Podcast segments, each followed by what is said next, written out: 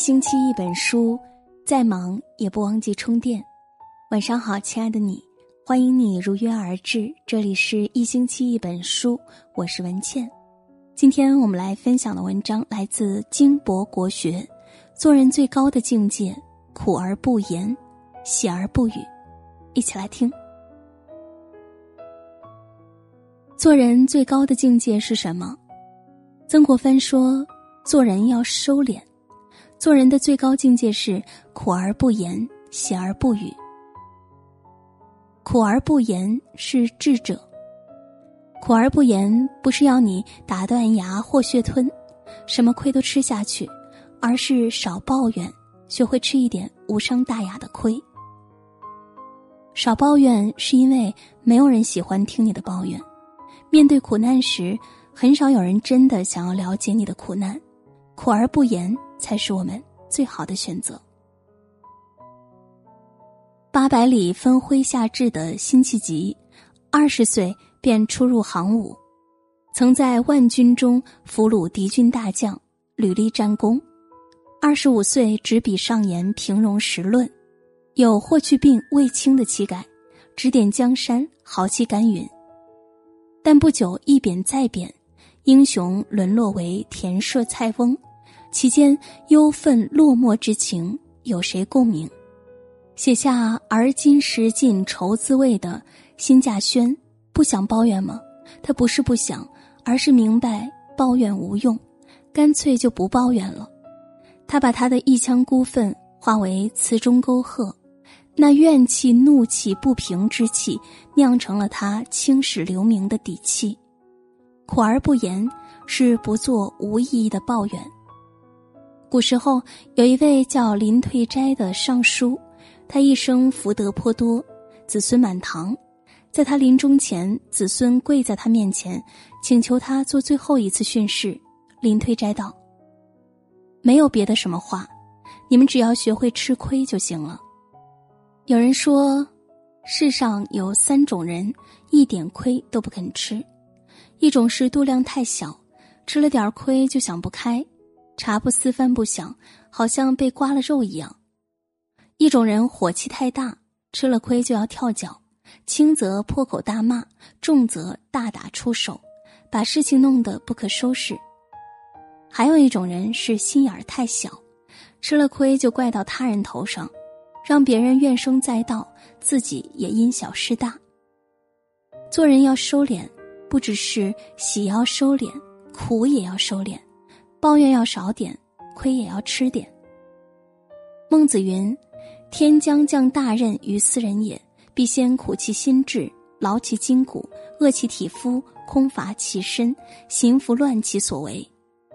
苦而不言，是让我们静静的蜕变，待到时运际遇，一鸣而天下惊。喜而不语，是智慧。”喜而不语是不炫耀，花一半开，酒一微醉，做人最宜低调收敛，韬光养晦。张爱玲曾有一个好友严英，本来二人感情要好，但后来张爱玲受不了严英的无心炫耀，以至于绝交。张爱玲去美国后经济困难，严英却时常夸耀自己如何赚钱。张爱玲双居多年。严英却大谈自己与丈夫的甜蜜恩爱，张爱玲受不了，为此绝交，断绝来往。喜而不语，不是说高兴不能分享，而是不能为了自己高兴而让别人不痛快。《菜根谭》中说：“淡泊之事，多为浓妆者所宜；简斥之人，多为放肆者所忌。君子处此。”故不可少变其操履，亦不可太露其锋芒。喜而不语，说的是不张狂自傲。三国时期的荀攸，他自谦避祸，很注意掩蔽锋芒。他自从受命军师之职，随曹操征战疆场，筹划军机，克敌制胜，立下了汗马功劳。曹营中众多谋臣侧室之中，他的地位数一数二。后来，曹操做了魏公，更是任命他为尚书令，可谓恩宠之极。但他从来都懂得，功高不可震主，锋芒不可凌人。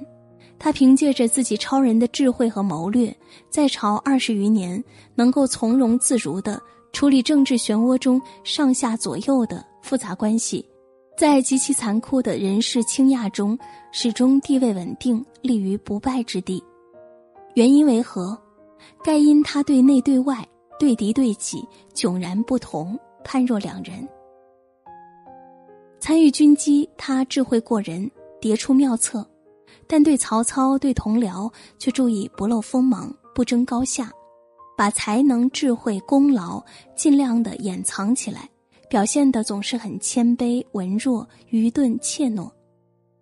反观杨修，虽思维敏捷，甚有才气，但丝毫不看场合，不分析别人的好恶，只管卖弄自己的小聪明。后来更是搅和到曹操的家事当中，遭到曹操的猜忌。最后落得个身首异处的下场。凡做人不能太张狂、太锋芒毕露，喜而不语、低调沉敛是一种智慧。生活从来都是智慧的较量，最富有的人是智者，最宝贵的财富是智慧。好了，这篇文章就和大家分享到这里，感谢收听，希望大家可以。有所收获，祝你晚安。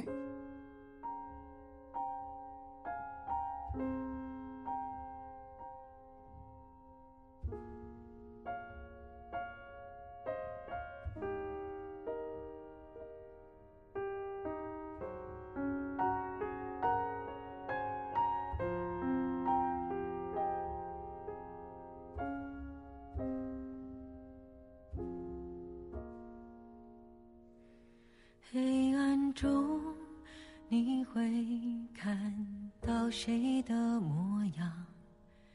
谁会让你难过红了眼眶？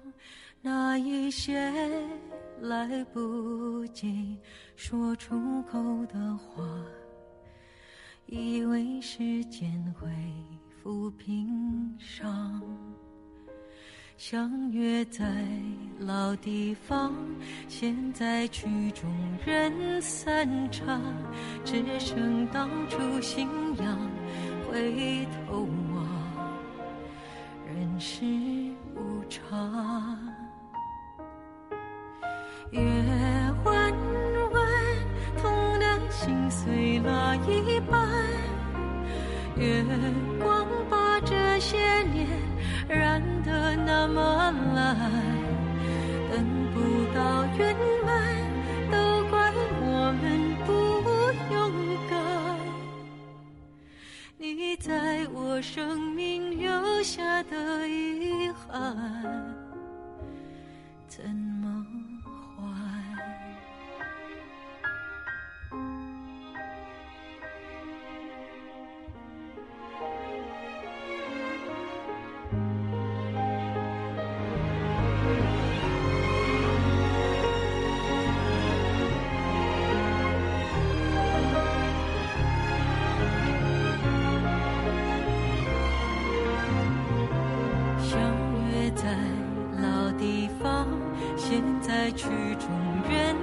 散场，只剩当初信仰。